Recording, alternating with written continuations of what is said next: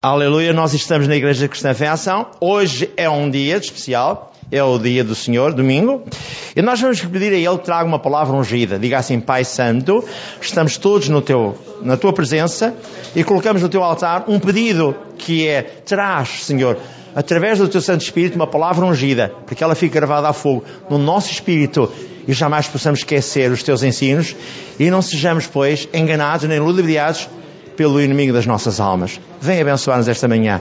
Vem fortalecer-nos. Não só a alma, mas o corpo e o espírito que já te pertence. Abençoa-nos. No nome de Jesus.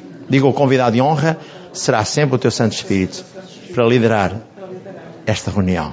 Amém. Então pode sentar-se, por favor. Vamos dar então um título à mensagem. E eu vou declarar este título que é A Alma em Conflito. E subtítulo Ressentimentos. O maior problema do homem é estar ressentido com alguém que o feriu. Com palavras, com ações e com alguma coisa que ele vê que é injusto. Mas Deus é soberano para ajudar a restaurar cada um de nós. Uh, nestes dias últimos temos visto via televisão muitas coisas acontecerem porque a alma das pessoas está doente, está mal e as pessoas fazem coisas inoportunas e indesejáveis. Magoam-se umas às outras, maltratam-se uns aos outros, chamam nomes, fazem tudo o que não presta. Não é isso que Deus quer. Hoje vou-vos dar quatro exemplos bíblicos, dois deles para nos fortalecer e dois deles para nos avisarem porque que alguns caíram e não prevaleceram. Um deles foi João Batista e outro deles foi com Davi, a esposa de Davi, porque é que ela ficou sem dar à luz qualquer elemento que pudesse o seu ventre ter, porque ela foi penalizada. Porquê é que foi? Já vamos ver isso. Depois vamos ver o exemplo de Paulo e também o exemplo do nosso irmão José injuriado, maltratado, vendido, enfim, tudo aquilo que aconteceu com ele e como Deus o abençoou, porque ele não subestimou o Deus que ele tinha, perdoou aos irmãos, abençoou os irmãos. E no capítulo 44 de Gênesis, ele chorou perante os irmãos, agarrado aos irmãos e dizendo: Sou eu, vosso irmão, que vocês venderam.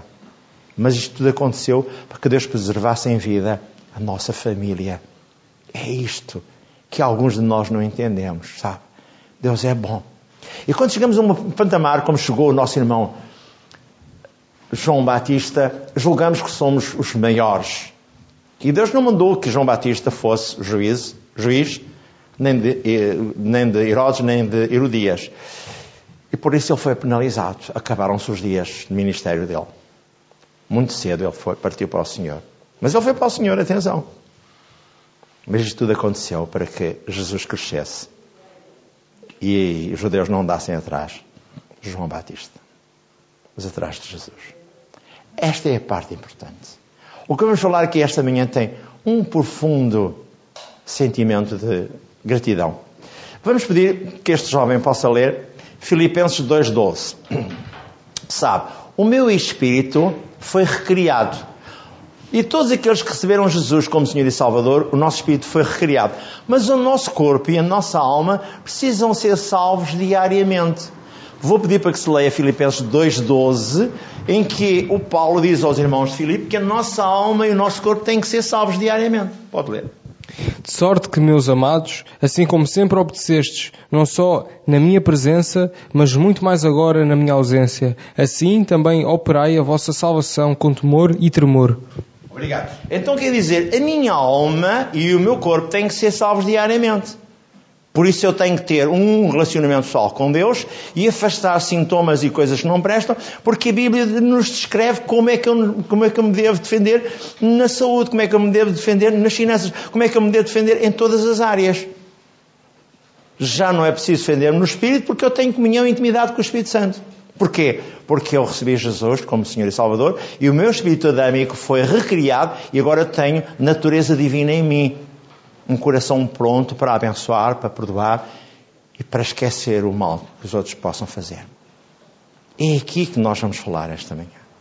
Tudo isto Deus tem um plano. Ao pouco eu pedia que se lesse em 1 Tessalonicenses 5 e 3, já lá vamos. Diz que eu tenho que conservar em vida a minha alma, o meu corpo e o meu espírito, para que a vinda do Senhor possa chegar e eu seja assumido aos céus para toda a eternidade. É aqui que a igreja precisa de crescer e desenvolver-se, porque a área social é aquela que ainda não está, está inacabada. Nós sabemos como tratar da saúde, nós sabemos como tratar das finanças, nós sabemos como devemos agir em outras áreas, mas falta às vezes, muitas vezes, tratar da área social, que é a alma. Na alma está a mente, estão os raciocínios, estão as vontades próprias, está tudo ali que se baralha se não houver, se não houver o, o reconhecimento de Deus. E o contexto de Romanos 2, 12, 2 diz que eu tenho que renovar a minha alma diariamente com a palavra de Deus para que eu permaneça firme até ao fim dos meus dias. Por isso a razão que quando eu busco aquele contexto de Daniel capítulo 9, salver versículo 2 ou 3, diz que eu procurei nas escrituras e soube a razão e o porquê dos 70 anos de cativeiro. Isto é tremendo. Mas no cativeiro eles tiveram Jeremias, tiveram Ezequiel e tiveram o próprio Daniel que falava da palavra de Deus. Lê lá então, uh, salvo erro, como eu disse, Daniel, capítulo 9, versículo, acho que é o 2, não é? 2. No primeiro ano do seu reinado, eu, Daniel, entendi pelos, pelos livros que o. Livro, está bem. Ele um, pesquisou, ele, ele, ele eh, foi profundamente observador dos livros escritos, que eram o Velho Testamento. O que é que ele viu? Entendi pelos livros que o número de anos de que falou o Senhor ao profeta Jeremias, em que haviam de acabar as assolações de Jerusalém, era de 70 anos. Obrigado. Pronto, isto só para dizer o seguinte: nada está feito ao acaso. Deus é um Deus que planifica. Sabe que há empresas americanas que fazem projetos a 5 anos. para que possam ter grandes lucros e grandes rendimentos. Há outras empresas portuguesas que fazem uma planificação dos trabalhos durante um ano. Por exemplo, na, nas atividades escolares, têm que ter um, um quadro onde eles fazem o plano de, de, de atividades anuais. E isto porque tudo tem, todos nós temos que nos planificar, saber o que é que pretendemos fazer ou atingir. É importante que saibamos isto. Eu nos homens negócios falo muitas vezes, quando estava mais ativo, falava no mapa orçamental.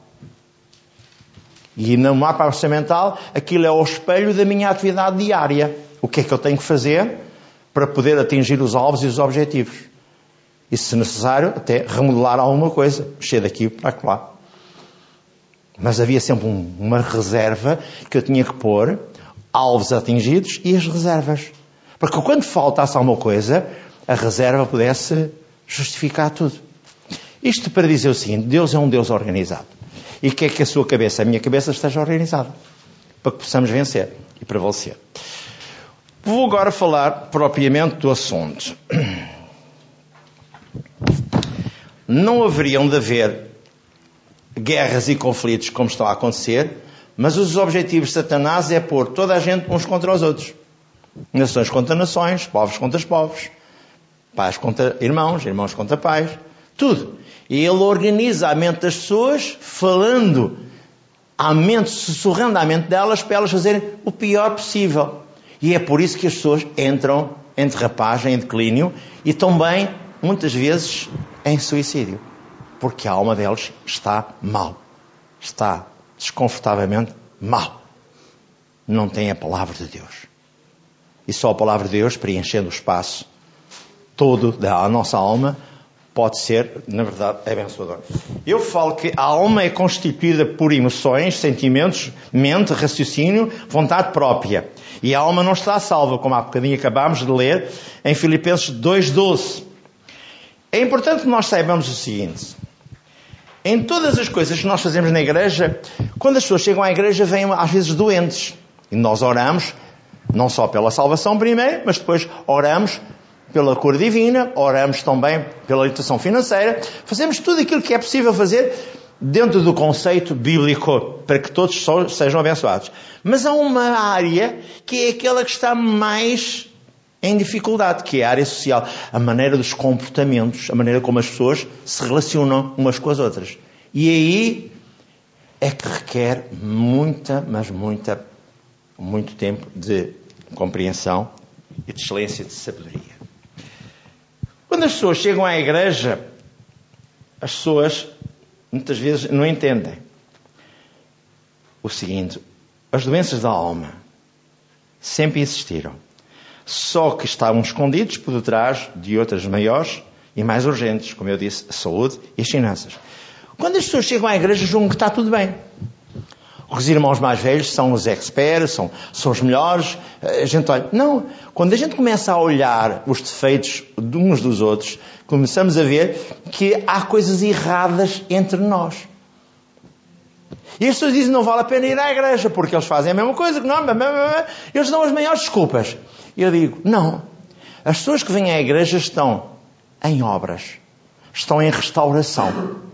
Precisam ser ajudadas elas estão a fazer o melhor que elas sabem, dentro dos conhecimentos que adquiriram, e vão agora ser restauradas, reabilitadas, para serem testemunhas vivas de Jesus Cristo. E aí nós temos que dar a percentagem do desconto que elas ainda precisam, porque não estão ainda formatadas, ou seja, não estão ainda maduras o suficiente para poderem ser exemplos dos cristãos. Nós temos que compreender isso. E é por isso que estamos aqui, para nos ajudarmos uns aos outros. É verdade então ouça. Quando uma pessoa se converte, ela fica salva, mas a parte que é salva é apenas o espírito. E eu pedi, e vou pedir de novo, o homem é um espírito, tem uma alma e vive dentro de um corpo. E isto faz confusão em algumas pessoas. O homem é um espírito que é eterno, vive dentro de um corpo e tem uma alma. A alma é como um computador, é o centro dos registros de tudo. A alma é cá que se registra tudo. O espírito é semelhante ao Deus Altíssimo. Tem uma natureza divina. E o corpo envolve todas as partes. É aqui que muitas vezes as pessoas não estão ativas. 1 Tessalonicenses 5.23. O que é que podes ler aí em 1 Tessalonicenses 5.23? Se é que a tua Bíblia tem 1 Tessalonicenses 5.23. Não faças como aquela senhora que queria ler crónicas, quando eu pedi para ler 1 Coríntios. Já, já não está cá, senhora? Agora já está, já está a chegar no outro lado. E o mesmo Deus de paz vos santifique em tudo, e todo o vosso espírito e alma e corpo sejam plenamente conservados e irrepreensíveis para a vinda do nosso Senhor Jesus Cristo. Então não vamos esquecer, o homem é um espírito que vai ser presente a Deus. Seja no juízo final, seja à partida quando é assumido aos céus ou vai para o inferno, conforme a sua conduta sobre a face da terra. A decisão é cá. Depois, isso é um assunto para depois, para o capítulo 20 do Apocalipse, para depois. Então o que é que vai acontecer? Nós precisamos estar inteirados que somos o lugar onde Deus habita. Há pouco eu pedi para que se lesse 1 Coríntios 6, 19 e o 1 Coríntios 6, 20 que diz Fui comprado pelo precioso sangue de Jesus e o meu espírito foi recriado. E quando eu leio em 1 Pedro, capítulo 1, versículo 4, diz que a natureza divina de Deus entrou na minha vida para não fazer mais o que eu fazia anteriormente. Eu quando cheguei a uma igreja grande, as pessoas olhavam para mim e eu pensava, porquê que olham para mim? Porque eu tinha vindo de uma igreja batista onde eu tinha um sentimento que o mal não podia ser feito, porque Deus estava sempre a observar. Não podiam haver anedotas à minha frente, verdade. Ao pé do fulano tal, não se pode contar nem isto, nem aquilo, nem aquilo outro. Porque ele vai ficar apreensivo, vai ficar maltratado. Isto porque a minha alma estava já preparada para ser diferente. Eu era um menino de Deus que tinha entrado numa conjuntura que estava a formar-se enorme, um movimento grande, em que eles vinham de todas as partes, com os seus defeitos e com as suas virtudes. E aqui havia a diferença entre mim e eles, porque eu tinha sido criado numa igreja batista desde os sete anos de idade, que eu recebi Jesus Cristo como Senhor e Salvador. Havia aqui a diferença. E eles às vezes não queriam entender. Mas tudo se passou. Tudo se passou rapidamente. Então ouça. O Espírito é Deus quem o muda numa fração de segundo. Agora o coração dessa pessoa não deseja mais fazer um mal, nem andar por maus caminhos. Mas já agora, para que isto fique bem acendo, lê-me lá, por favor, o contexto de Efésios 1.13. Diz que no dia em que eu recebi Jesus como Senhor e Salvador, o Espírito Santo veio morar dentro de mim. Veio-me recriar. Veio-me tornar uma pessoa diferente. E é isso que eu quero ser até a eternidade em quem também vós estáis, depois que ouviste a palavra da verdade, o evangelho da vossa salvação, e tendo nele também querido, fostes selados com o Espírito Santo da promessa. Obrigado. E depois diz, se eu continuar a querer ler, diz em Efésios 2, 8 e 9, o que é que diz o 8, 8 e 9? Efésios 2, 8 e 9. Porque pela graça sois salvos por meio da fé. Isto não vem de vós, é dom de Deus, não vem das obras para que ninguém se glorie. Então eu fui recriado, eu fui, eu fui abençoado, eu fui restaurado, eu fui preparado para ser uma imagem do Deus vivo aqui na terra. A Bíblia diz, lá em João 14, 12, farei as mesmas coisas que Jesus e as farei maiores, porque eu, eu e o Pai estamos um com o outro. Quando Filipe, lá no capítulo 14 de João, perguntou a Jesus, Senhor, mostra-nos o Pai que nos basta. E ele disse, Senhor, ele disse ao Filipe, Filipe, quem me vê a mim vê o Pai. Eu e o Pai somos um. E explicou a cada um de nós que nós éramos o lugar da habitação onde Deus estava. Então nós temos que ser diferentes. Temos que ter uma conjuntura de vida e pensamentos diferentes dos outros homens e das outras mulheres do mundo. Não somos capazes de ninguém. Não temos que estar sempre a atirar à cara às pessoas aquilo que eles estão a fazer de errado. Mas temos que nos preservar. Temos que ser abençoadores e abençoados. Vou continuar. A alma é constituída por emoções, sentimentos, uma mente, raciocínios, vontade própria, e na alma é como se fosse um computador. Uh, no computador há, há, diversas, há diversos espaços. Há os separadores. É separadores que se diz, não é? ao espaço separador. E em cada espaço separador coloca-se algo que nós queremos depois, mais tarde, ir quê? Analisar, observar. E assim é a nossa alma. A nossa alma tem as emoções, os sentimentos, a mente, o raciocínio e a vontade própria. Como eu disse, a alma não está salva. Filipenses 2, 12 eu tenho que a salvar diariamente. As emoções e os sentimentos controlados pelo nosso espírito só podem ser, na verdade, controlados pelo nosso espírito se eu tiver intimidade com Deus. Quem é que daqui faz tempo de comunhão com Deus diariamente? Todos nós fazemos. No mínimo fazemos. Se não fizermos, nós temos uma bateria que é como a bateria dos carros e a bateria do, dos, hum, dos telemóveis com uma certa duração. Eu fiquei muito contente. Acho que Deus me vai dar um Mercedes que vai ter uma bateria que possa andar.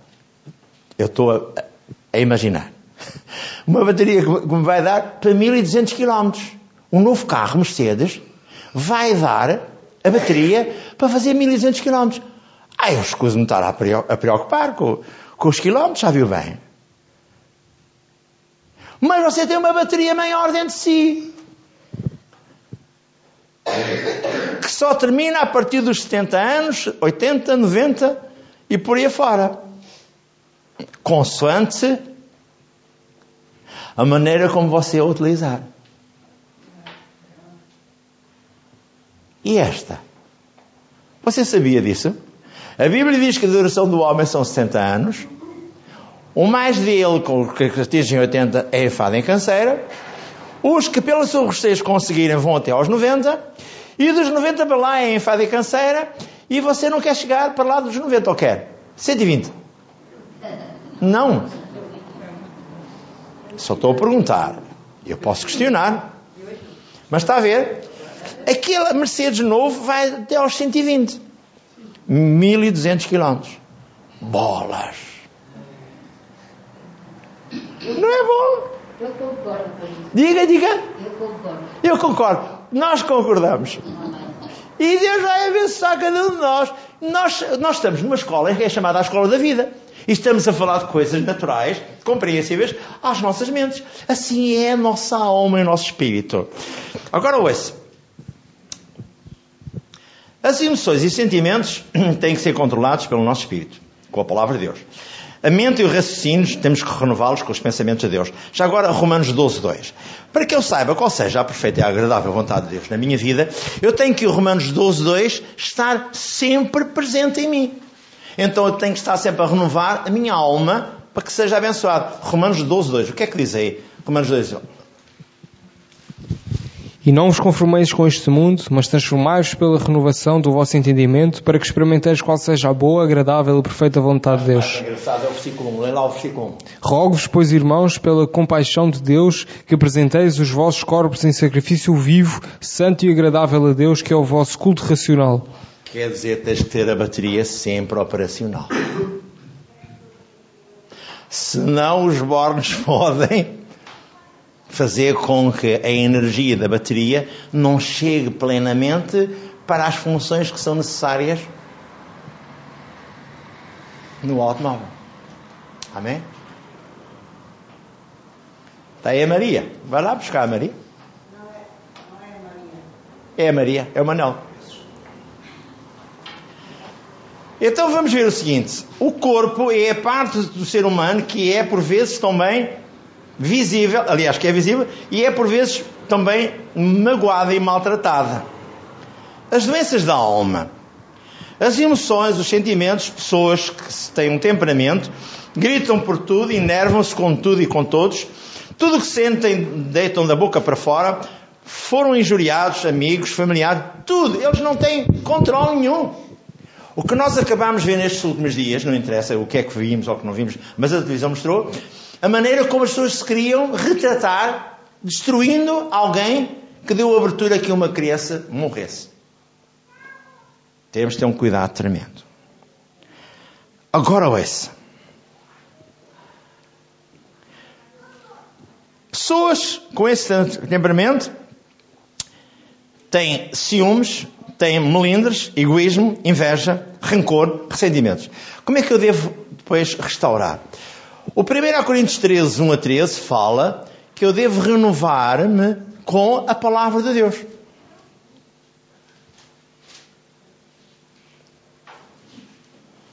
Aleluia.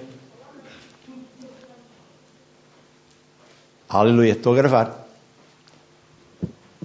Gênio. Vamos continuar. Uh, 1 Coríntios 13, versículo 13. O que é que diz aí? Agora, pois, permanecei, permanecem a fé, a esperança e a caridade, ou o amor, estas três, mas a maior destas é o amor. Obrigado. Quer dizer que quando eu entendo o contexto de 1 Coríntios 13, 1 a 13, diz que ainda que eu tinha, tenha a capacidade de falar em línguas, ainda que eu tenha a capacidade de abençoar os outros, ainda, tudo aquilo que eu tiver como capacidade, mas se eu não tiver amor, nada funciona.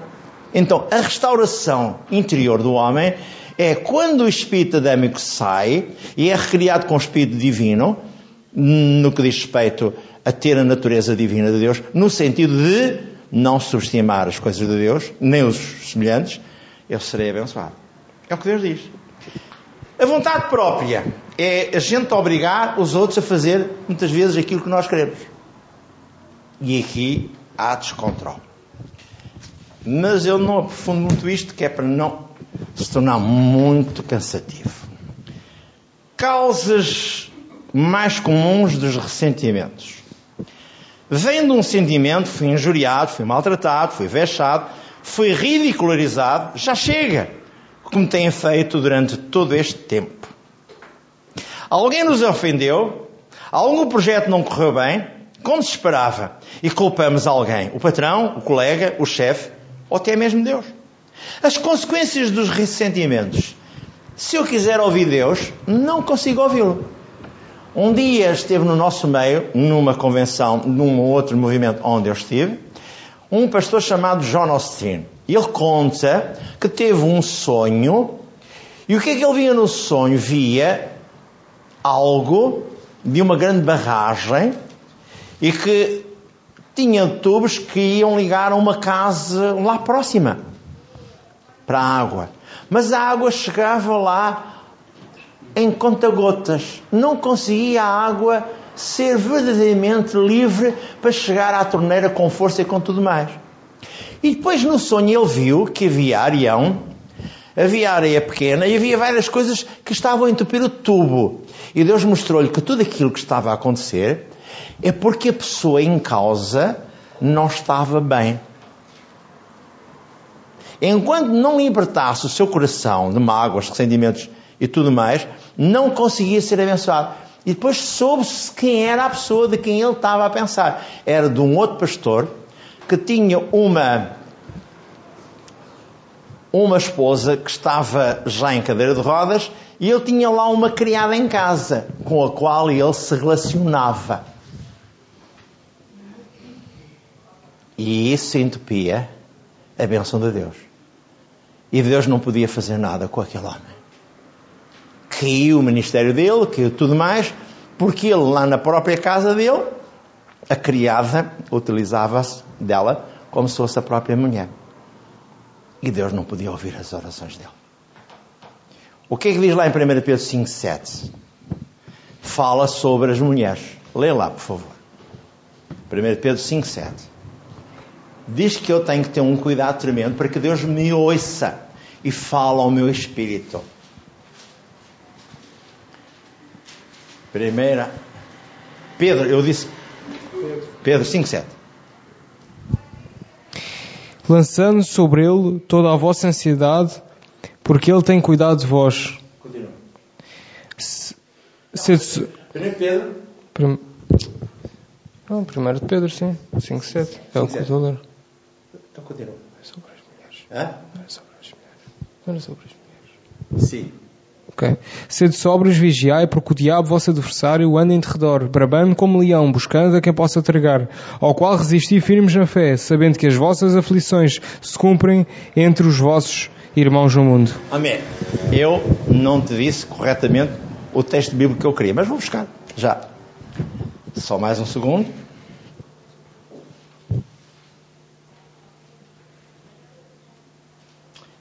Primeiro Pedro 3,7, assim é que é.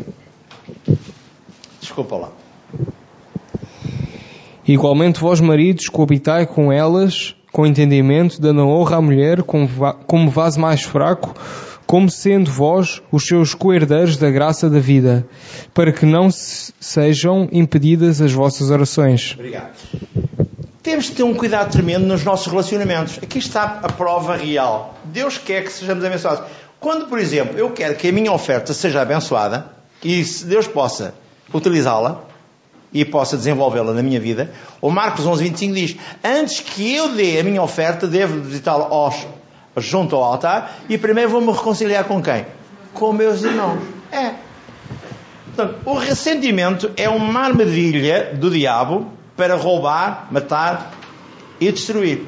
O exemplo, o exemplo da mulher de Davi. Em 2 Samuel 6, eu vou ler, 6, 16. E o que é que eu vou ler? Vou ler que a arca que Davi trouxe para Israel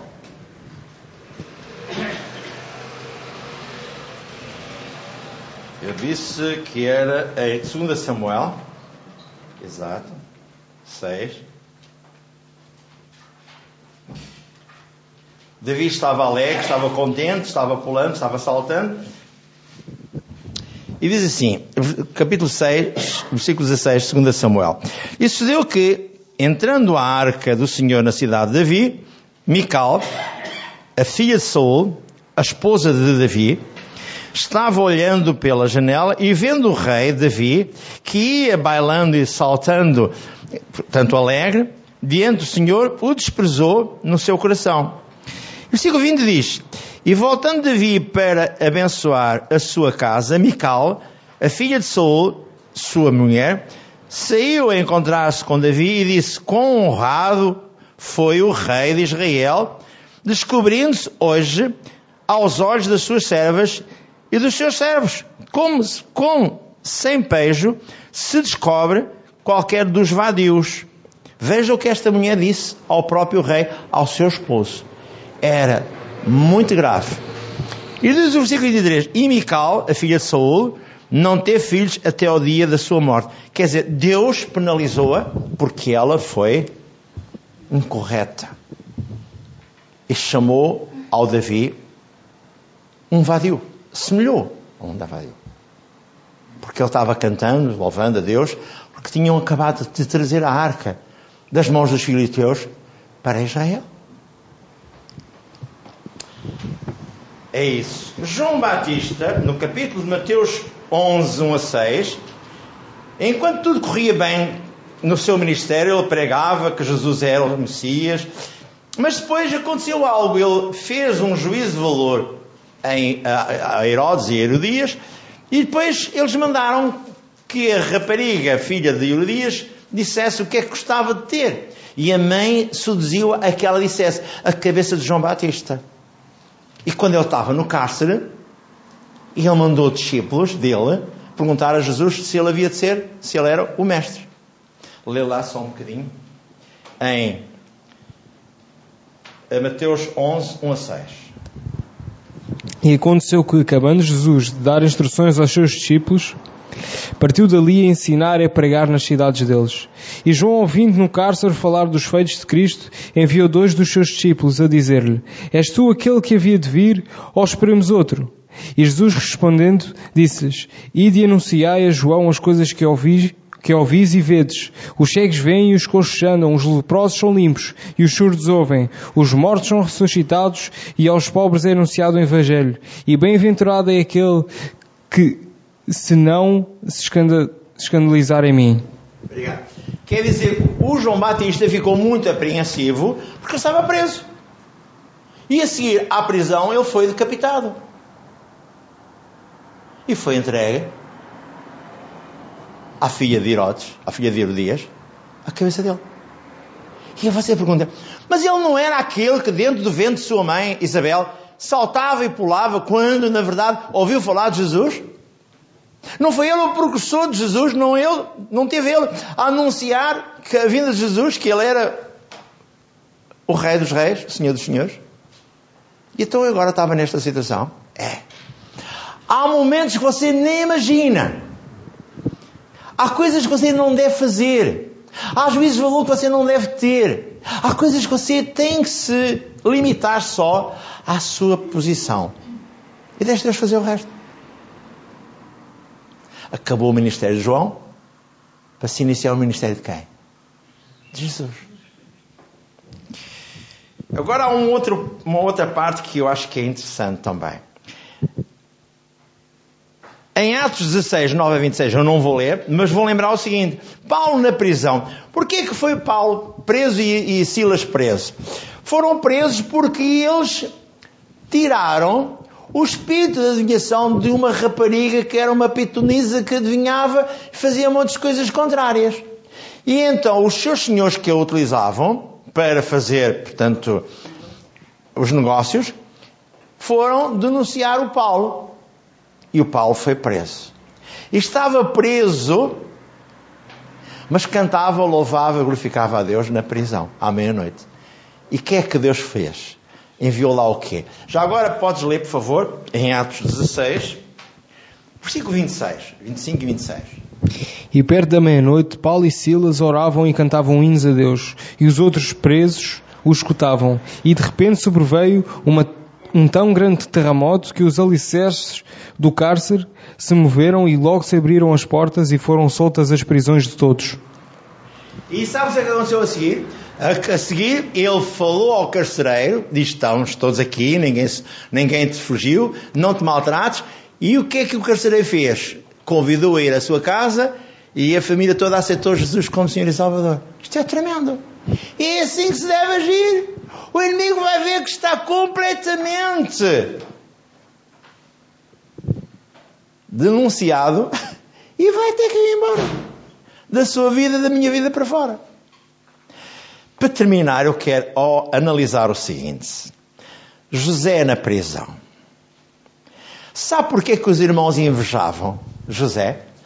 Lá no capítulo 37, versículos 6, 9 e 31, invejavam o irmão. Ah, Porquê que invejavam?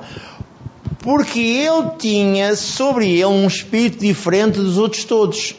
Deus o tinha chamado com uma missão específica. Ele era um jovem de 17 anos.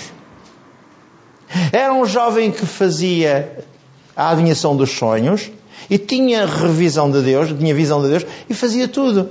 Já agora, podes-me ler só um bocadinho o versículo 6 do capítulo 37 e o versículo 9. Eu vou dizer. E disse-lhes: Ouvi, peço-vos este sonho que tenho sonhado. Versículo 9. E sonhou ainda outro sonho, e o contou aos seus irmãos e disse: Eis que ainda sonhei um sonho, e eis que o sol e a lua e as onze estrelas se inclinavam a mim. Versículo 31. Então tomaram a túnica de José e mataram um cabrito e tingiram a túnica no sangue. Porque o puseram dentro de um. de uma quê? De um, de um espaço reservado à água, que não, está, não tinha água. Sim, mas aquilo tem um nome próprio. Uma cisterna. Obrigado. Então, o que é que Deus está aqui a mostrar? Mas Deus era longânime e abençoador, e no capítulo 39, 21, já agora, capítulo 39, 21, o que é que diz? 39, 21. O Senhor, porém, estava com José e estendeu sobre ele a sua benignidade e deu-lhe graça aos seus olhos do carcereiro mor. E o que é que diz no título do capítulo 44 em cima? Diz alguma coisa em cima no capítulo 44? A, astu a astúcia de José para deter os seus irmãos. E agora no capítulo 45, versículos 1 a 9, para terminarmos. Então José não se podia conter diante de todos os que estavam com ele e clamou: Fazei-se ir daqui a todo o varão, e ninguém ficou com ele, quando José se deu a conhecer aos seus irmãos. O que aconteceu mais? E levantou a sua voz com choro, de maneira que os egípcios o ouviam e a casa de Faraó o ouviu. E disse José aos seus, aos seus irmãos: Eu sou José, vive ainda meu pai? E os seus irmãos não lhe puderam responder, porque estavam pasmados diante da sua face. E disse José aos seus irmãos: Peço-vos, chegai-vos a mim. E chegaram-se, então disse ele: Eu sou José, vosso irmão, a quem vendestes para o Egito. Agora, pois, não vos entristeçais, nem vos pese aos vossos olhos por me haver desvendido. Porque Deus tinha um plano para ele.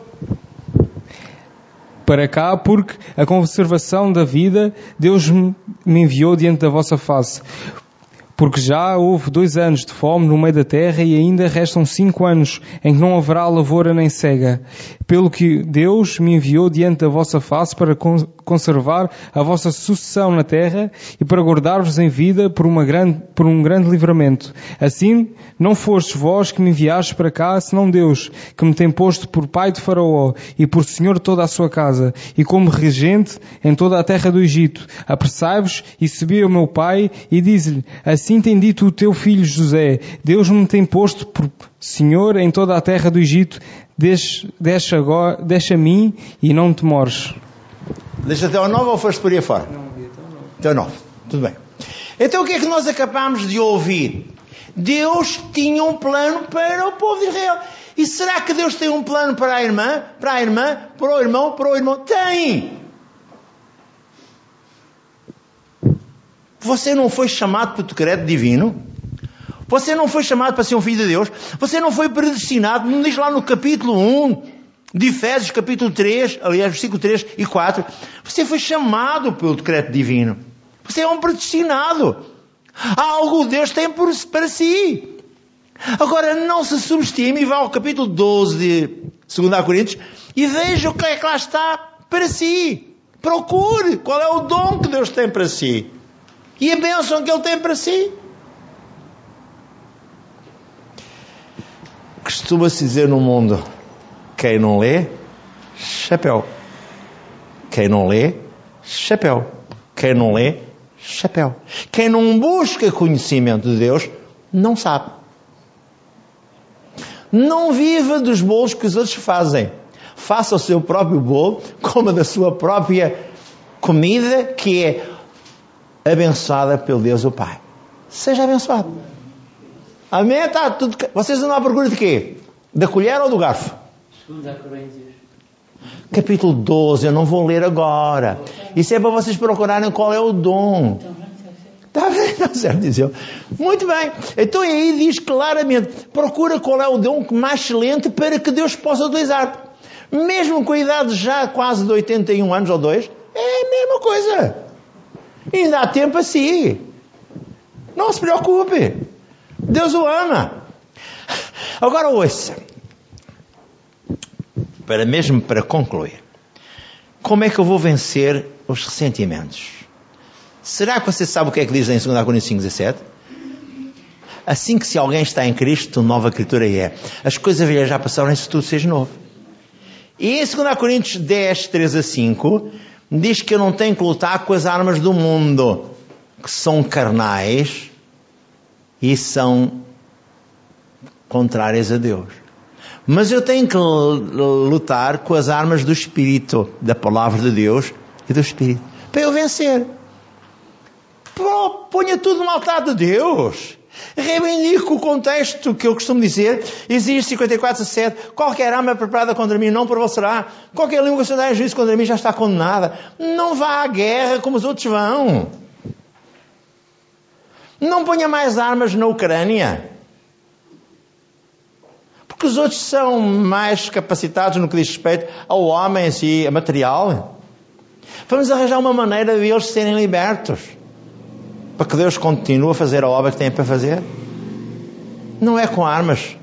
Com mata, quem, quem mata com o quê? Costuma-se dizer. Como dizer? Quem mata com ferros, com ferros morre.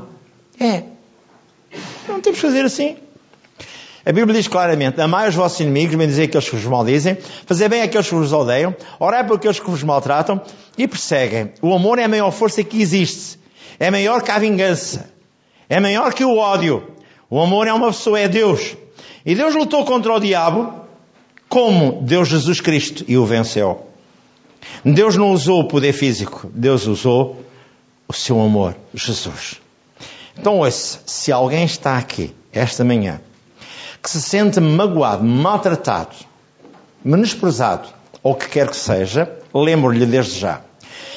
É hora de se reconciliar com Deus, vamos quebrar as amarras e a maldição que vem de família. E Deus vai operar esta manhã. Se tiver algo que o magoa, que o maltrata, Deus está aqui para o restaurar. Vamos todos ficar de pé. E louvado seja Deus, já vamos ministrar a seguir tudo aquilo que temos que ministrar, no nome de Jesus. Amém.